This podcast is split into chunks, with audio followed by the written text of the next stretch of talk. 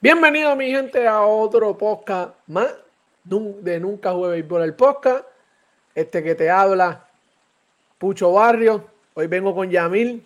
Estamos aquí para traerle todo lo que está pasando en el mundo de la MLB y lo que está pasando también en la Liga, Invernal, ¿verdad? Roberto Clemente de Puerto Rico. Yamil, dímelo. Vamos a darle enseguida, rápido. Antes, que, antes de empezar, ¿cómo estás, Yamo? ¿Todo bien?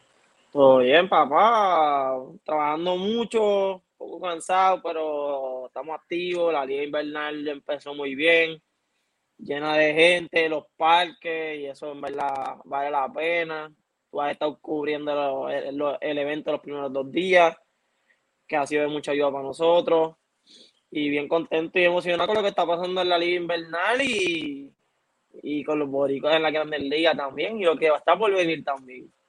Es así. Eh, antes, antes de seguir, ¿verdad, gente? Ustedes saben lo que hacer. Suscríbase, denle like, dale a la campanita. Todos los que se han suscrito, gracias por el apoyo. Yamil, vamos a empezar rapidito. Vamos a darle, ¿verdad? Las felicidades al, puertorriqueño Carlos Correa en su primer guante de oro. Por fin llegó. Por fin. O sea, eh, Carlos Correa lleva 6, 7 años en la liga. Y la gente dirá, que, que se ganó al fin su primer guante de oro. No, no, Carlos Correa siempre ha sido elite con el guante. Pero en la segunda, bueno, sin contar la temporada corta, es la segunda o tercera temporada completa de él. Y antes, pues lamentablemente contaba con la, no sé si es con la dicha o con la maldición de que tenía a Francisco Lindor en su, en su, en la, pues, en la americana, que, que estaba bien difícil ganar. Había más tipos también bien, bien ready, pero este año creo que le fue muy bien. Fue el líder de, de carrera salvaje en la liga, empatado con otro muchacho que voy a decir ahorita, pero superó al segundo mejor Ciore que tenía 14, él tenía 21. 21. Tenía el mismo por ciento de tenía el mismo por ciento de fildeo de, de Crawford, creo, o de o de JP Crawford. Eh, y tenía los mismos errores que, que el otro, que, ¿sabes? Tenía los mismos errores que uno y el mismo porcentaje del otro y lo superaba en defensive run safe.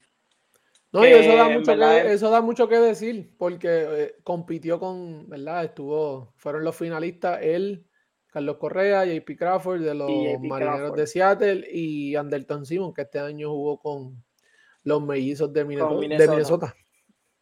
No, y, vale, y hay que recalcar a Anderton Simon para mí, y yo creo que también para Pucho, uno de los mejores cierres defensivos, yo creo que de esta década. Y JP Crawford fue el guante de oro del año pasado. Que con los que estaban compitiendo no era, no era cascara de coco, papi, eran los, los matatanes de la defensa en la Liga Americana. Y poder superarlos a ellos, eh, yo creo que es un, más allá del guante de oro, es un logro superar esos, esos tipos a la defensa. Y qué mejor año que este, que fue a la agencia, va a la agencia libre con un guante de oro, una temporada completa, llevó un equipo que tenían buen equipo, pero no tenían las mejores esperanzas de llegar a la Serie Mundial. Había muchos mejores equipos que ellos en cuanto a picheo. Y como quiera los llevó hasta allá. Creo que Carlos Correa va a tener un buen off-season. Además de ser papá primerizo, va a tener un buen off-season. Ya hemos hablando, ¿verdad? Que va la, pasa la agencia libre. Seguimos viendo que Carlos sigue teniendo problemas con con la oferta que por lo menos le ofrece el equipo de Houston. No llegan a un acuerdo. Eh, se reportó, ¿verdad?, que le ofrecieron cinco años por 160 millones. Dime tú, Yamil, ¿cuánto vale Carlos Correa? ¿Le pagarán? ¿No le pagarán? ¿Cuánto yo vale pienso que Yo pienso que la oferta que le hicieron los Astros fue como para no sé, como ya le habían faltado el respeto dos veces anteriores en el offseason ellos le hicieron esa oferta con los mismos años y mucho más dinero, porque el dinero, la oferta está bien. 32 millones anuales, eso está súper bien para él y para cualquier pelotero. Pero creo que Correa no está buscando un, pacto de 5 años, era un joven de 27 años. Si va a buscar un long term deal de este el momento, a pesar de su salud, tengo un datito aquí que del 2020 y 2021 jugó el 97% de los partidos. Es un tipo que batió 272 en playoff, en 79 de playoff, eh, tiene 334 plate appearances, bate a 272, 344 on base por 505 del Louis, 18 jorrones y 56 empujadas, más todos sabemos que cuando los bates están apagados, el del se enciende. Y cuando lo necesitan, ahí está. Eh, es un joven que ha ido tres veces a la Serie Mundial en los últimos cinco años. Wow, en verdad, si se mantiene con la salud que lleva este año y medio, lo hemos visto bien saludable, lo hemos visto jugar alegre, lo hemos visto en el bate, lo hemos visto en el guante, que mientras está en salud el tipo es otra cosa, además de ser un líder. Para mí, yo siempre he dicho que lo menos que coge es dos y medio en la agencia libre, pero si tú me preguntas a mí, él debe estar cobrando de 280 a 300 millones de 9 a 10 años. La gente no le va a gustar la cantidad de dinero, que es mucha, pero yo pienso que Correa no va a ir un contrato de, menos de 7 años. Y como, como repito, tiene 27 años, el, el señor más joven en la, de, de los que están agentes libres. El primer pick él va a aprovechar todas las oportunidades, todas las oportunidades, el Gold Glove, el novato del año, los All-Star Games, todo para meterle a su resumen. Esto es lo que hay, esto es lo que pido en años y en tiempo y espacio, esto es lo que pido. Definitivamente el, el Gold Glove lo ayuda, ¿verdad? Le da ese valor. Pero nunca, nadie, nadie ha dudado, y me imagino que la gente que nos está escuchando y nos está viendo por YouTube, nadie ha dudado eh, de su defensa. Mm. No. El, el problema de, él ha sido, ¿verdad? El, el, el availability, cuándo está. O sea, eh, se ha perdido muchos juegos, solamente ha tenido dos, dos, tres temporadas de sobre 130, 150 juegos, que ahí es donde, ¿verdad? Los equipos van y, y ven eso. Sí. Yo entiendo que ya él tiene que, ¿verdad? Yo no lo veo cogiendo más de 200 millones. Eh, si Houston le está ofreciendo, Houston lo dijo claro, no quieren darle un contrato largo. Ellos están diciendo que no creen el último contrato largo fue el del Tuve. Pero. Y no, fue tan largo tampoco. Fue siete años por 215. Que tan... Ah, es que ellos. Eh, sí, pero, pero tú no puedes. En, tenerlos muchos años, pero, pero sí tú no puedes. Pero ahora mismo, ahora mismo, ¿tú crees que Correa está ofensivamente? Cuando los comparamos por número, porque la agencia libre, la gente puede decir, no, que la World Series, no, que la... No, no, no. Ellos van a ir a tu historial, a tu número, a lo que tú hay. ¿Qué tú has hecho? ¿Estás cerca de José Altuve? Dímelo tú. Es que obviamente José Altuve tiene más años. Tú, evalú, tú evalúalo, tú evalúalo como ahora mismo. Te dicen, mira, este pelotero, este pelotero. No, es que ahora mismo si, hablamos ofensivamente, o sea, tú está por encima de muchos peloteros. No solamente de él, de muchos. Entonces, eh, un tipo vamos, vamos, eso fue, eso, eso fue un eso fue el tuve. Bryce Harper, que sabemos aquí que lo hemos pegado. Porque vemos que Bryce Harper, cuando tiene lo que tiene Correa, él no lo tiene en cuestión de esa cría en los playoffs, que, o sea, eh, Sabemos lo que. No es tan bueno. Pero ahora, cuando tú ves los números de Bryce Harper, este tipo hay que darle 300 millones. Es que si nos ponemos el que ve, el que ve, sí, el que ve los números de Bryce Harper, ahora mismo tú ves a Bryce Harper y tiene números, eso, es que tú dices, wow. Pero el que ve el béisbol año tras año, Harper es de los tipos que tiene un año bueno, un año malo, un año bueno. Si ven los números, él tuvo el año MVP, se cayó. Al otro año se levantó, al otro año se cayó. Es un tipo que no, pero como en el año de, bueno, pone números tan buenos que cuando va a hacer la suma y resta en grande, el tipo tiene los números. Y al final del año, teniendo un año malo, te saca 30 y te pudo a 100 como quiera. Ay, que no es un tipo, pero el valor de Correa yo creo que va, mm, ¿sabes? Ofensivamente tiene todo el talento del mundo también. Tal vez no ha puesto los 30 y 100 que la gente quiere, pero es un tipo que es un two-way player. Él te lo hace en la defensa, te lo hace en la ofensa. Y, y, es capaz de, a su corta edad, liderar un equipo de jóvenes veteranos hacia el máximo nivel. Que Bryce Harper no hace eso, que el mismo José Altuve no es capaz de liderar a los Astros. Y no digo que no es capaz, pero tú te has dado cuenta que ser líder de un grupo no significa ser el mejor del equipo. Eh, lo hemos visto en, Boston eh, hace años con Baritek. Baritek no era mejor que María Ramírez ni David Ortiz, pero él era el líder. Ah, eh, y, tener un joven con la capacidad de ser uno de tus jugadores más rápidos en el equipo, uno de los jugadores con más poder en tu equipo, uno de los jugadores más defensivos de, de tu equipo y ser el líder es bien pocas veces que se ve eso en un equipo. No hay líderes. No, es un jugador, es un jugador, eso se ve bien poco. Es un jugador que sea. Eso es algo que, ¿verdad? Eso tú no lo. Son pocos los que vienen con ese, con ese paquete, como dicen. No, y yo soy de. Si tú, si ahora mismo tú dices que tú no le das más de 200 millones, porque me imagino que tú, como GM, lo estás observando en un, en un short deal. 5, 6 años, máximo 7 y, es entendible. Lo que pasa es que él, creo que obviamente él está pensando en el bienestar de su familia y más ahora que va a ser papá ahora en diciembre. Oye, él va, él tiene que, él tiene que pedir su dinero, él va a pedir su dinero. Esto somos nosotros acá, ¿verdad? Analizando con, la data que tenemos y, lo que hemos visto, pero ese es su trabajo. Lo, lo, bueno de Carlos Correa es que es un tipo con los sabe que los números es un tipo bien exacto. Él va a usar todos los números que tenga. Ah, tú le diste tanto, se le dio tanto a cada a fulano, literalmente sin haber jugado. A fulano se le dio tanto por cuatro. Su agente tiene que, su agente tiene que ir, preparado, ¿verdad? ¿Sabes? Su agente tiene que ir, sí, de verdad preparado, pero, eh, él, pero él, entiendo que ahora con, que puede ir sin agente a firmar. Con este, con este guante de oro le, le, le suma la causa. ¿Entiendes? Le, añade, le da valor. Le hacía falta en este, más en esta agencia libre, ese guante de oro, le da ese toque para darle ese empuje por, ¿verdad? Por, los términos que le está pidiendo en, el contrato. No, y, ahora mismo Carlito, lo que hemos visto de Carlos Correa, Carlos Correa ahora es que va a entrar en su prime. Esperemos, porque ya lleva siete años en la liga. Sí, pero los, los bateadores normalmente a los 27 años, de los 27 a los 33, que están en sus mejores años.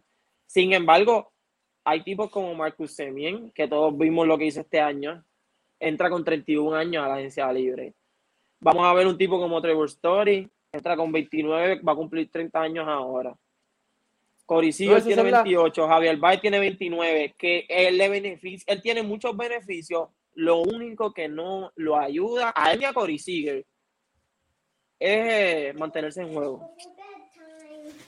ese es mi, mantenerse en juego. Ven acá, vas a saludar a la gente. Ven acá, Mica, say hi. Ven. Saluda aquí a la gente de mi YouTube, say hi. Pues, este, el, él tiene la, él, ese guante de oro le cayó como anillo al dedo para pelear su dinero. Hay que estar pendiente de la agencia libre, va a estar bien buena. Sabemos que también que hay muchos lanzadores, ¿verdad? En la, en, la, muchos eh, lanzadores inicia, eh, los inicialistas están.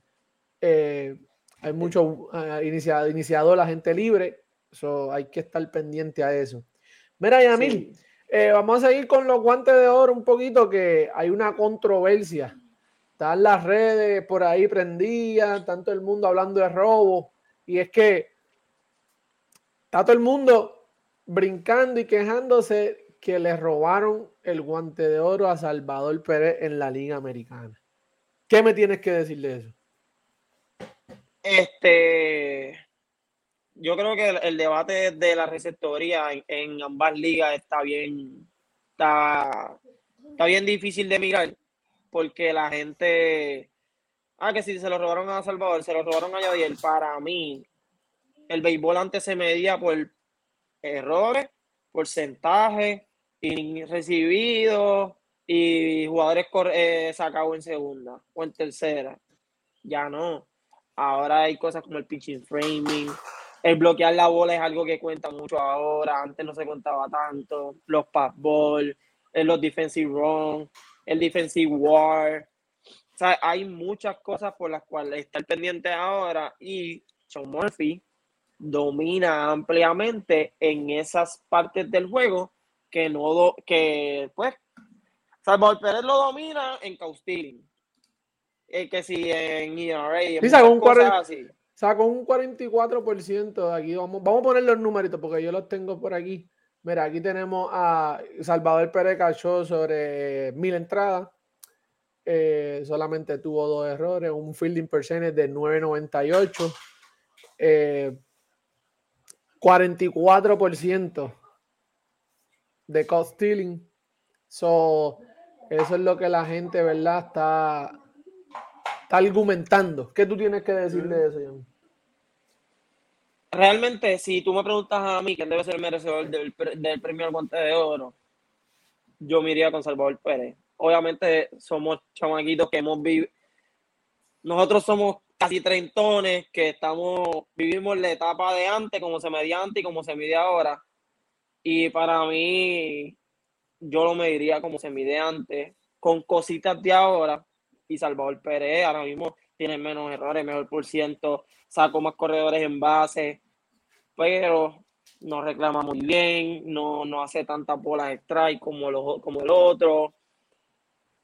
No sé, no sé. Al igual que Yadir Molina, cachó más entradas. Mira, aquí están los eh, números de, aquí tenemos los números de, de Sean Murphy. Solamente cachó 923 entradas, eh, sacó el 24% de los corredores, eh, 20% tuvo 6 errores. esas son las cosas, ¿verdad? Que la gente va, pero lamentablemente con la cibermetría las cosas son diferentes, como se miden los peloteros. No, claro, no. Y, y realmente esas cosas que, se ven ahí en, una en la gráfica más simple también deben ser evaluadas y a mí no me gusta como el béisbol últimamente. Pero realmente los premios últimamente eh, es un desastre. No, y cuando vemos, a ver, mira, te voy a enseñar aquí, mira la, el, esto fue la, la lista de los, los catcher que terminaron con más por ciento, el por ciento más alto de los, del framing.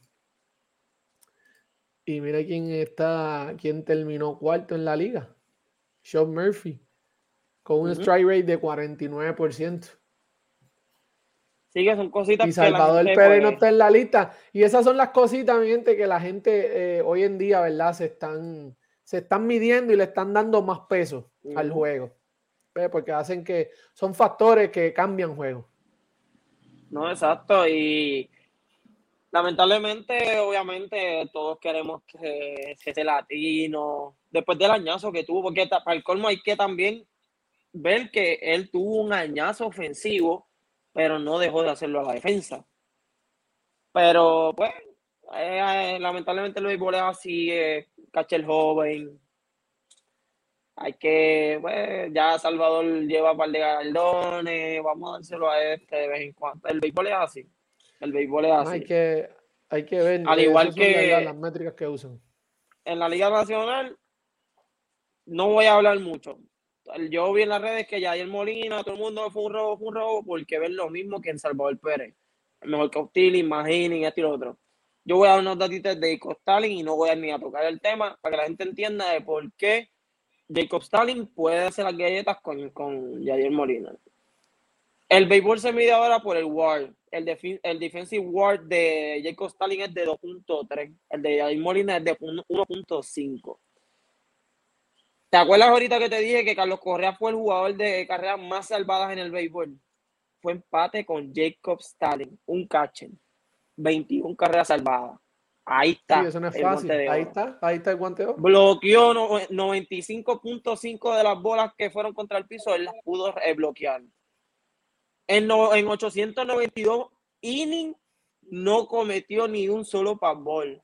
Y al defensive road above average tuvo 16.4. Esas son las intangibles del juego por las cuales él hoy es guante de oro y de Molina no. Que sí, Yadier Molina es tan merecedor como él, sí, que sí, que se quedó ahora corto por segundo año corrido para empatar con Johnny Bench, sí. Pero también hay que ver el punto de que los Cardenales establecieron un récord. Cinco guantes de oro. Cinco guantes de oro. En la primera, en la segunda, en la tercera, en el centerfield y en el, en el y en el centerfield. Y, hay, y son varios que están repitiendo, como Nolan, Nolan Arenado, que tiene nueve corridos. Eh, Tyler O'Neill. Eh, Goldschmidt. Goldschmidt tiene más de uno. Vader ahora, o sea, Edman. La gente no podían darle ese guante de oro. ¿Que fue Daniel Molina el sacrificado? Tal vez. Pero lamentablemente no podemos ignorar las 21 carreras salvadas de Jacob Stalin, que lamentablemente 21 carreras salvadas te pueden haber salvado 21 partidos. Obviamente él juega en una organización pésima que no lo va a ayudar mucho. Y, y con más razón, ese es grande en esa organización. Exacto, exacto. Así que eso, eh, por eso, ¿verdad? Estamos aquí eh, eh, enseñándole a la gente, educándole, enseñándole que no todo es las la estadísticas tradicionales. Yo sé que, ¿verdad? Todo el mundo, yo, y tú sabes que yo soy fanático de Yadiel. Claro. pero la tecnología llegó para quedarse. Y eso es bueno porque mide los intangibles que antes no se veían. Que a lo mejor en, hace varios años atrás se lo daban a Yadiel a ojo cerrado. Y en realidad, pues vemos el trabajo que hizo exacto. ¿verdad? Ahora mismo, el datito que yo te di en privado, antes eh, Robin John era considerado un gran guante de, que jugaba y centrofil y tuvo un año que cometió 44. El, el, el Gold que tuvo en el cierre cometió 24 errores. Que si se hubiese medido con esta métrica, él, fuera un mal defensor. Bueno, eh, así, así, así va la cosa. Y a mí, oye, vamos a pasar por. Vamos a pasar a otras cositas que están pasando, ¿verdad? En la, en la MLB. Tenemos peloteros que hacen, son, son, hicieron parte del, equipo de, verdad que ganó campeón, ejemplo, como Josh Peterson, declinó, fuñaron acuerdo mutuo, declinaron la oferta. Eh, Kyle Schwarber con el equipo de Boston, fue un mutuo acuerdo, declinaron oferta. Joe Kelly, el equipo, los Dodgers declinaron la oferta. Alex Colomé, ¿verdad? Mutuamente declinaron la oferta. Yo creo que yo entiendo que a Alex Colomé eso le, le vino bien salir de ahí temprano no durar mucho. Claro. En Minnesota. Eh, y reportaron hoy que Justin Verlander tiró. Dijo eh, Harold, Harold, Reynolds en, en, MLB Network que hoy Justin Verlander tuvo una sesión de bullpen y se vio bien, tiró 95 a 96. Le doy 20 que para que venga con nosotros. Y Justin Verlander comentó que él quiere lanzar hasta los 45 años. Lo Nolan Ryan.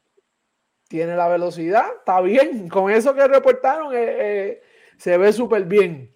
Está ready, bien, se viene ready. Es un tipo que corre tres horas diarias. Él corre diarias. Eh, ¿verdad? Ya yo estoy loco de verlo lanzar de nuevo, que me imagino que va a venir. Sí, te quedan como 10 años para verlo. te quedan como 10 años para ir a verlo al parquito. Ya lo sabes. Mira, pasando al, al, béisbol, pasando al béisbol invernal, ya para cerrar. Eh, Espérate, mucho, antes de, antes de pasarle al béisbol invernal, hoy, hoy el, pues, el béisbol puertorriqueño pues tuvo eh, una gran pérdida. Eh, el relevista ex Grandes Liga y jugó aquí eh, Pedro Feliciano falleció hoy durmiendo, que es una gran pérdida. Nuestras condolencias a la familia, al mundo beisbolero también, en verdad es una noticia fuerte. Eh, él rompió el récord de apariciones en Grandes Ligas con 92 apariciones en una temporada. Y es triste, es triste, pero nuestras condolencias a la familia. De verdad que sí, cuando de verdad más sentido pésame a la, familia del, pique, como le decían, pero Feliciano. So, llamo, eh, Santurce, barrio, el fin de semana, 2 eh, a 0, están 2 y 0, igual, igual que el equipo de, de Mayagüez. Eh, tremenda salida del cuerpo monticular del equipo de Santurce, Jason García, tirando seis entradas, eh, permitiendo solamente una, carrera, ponchando cinco. Eh, y ahí el domingo, Luis Leroy Cruz tiró cinco entradas, permitió solamente dos hits.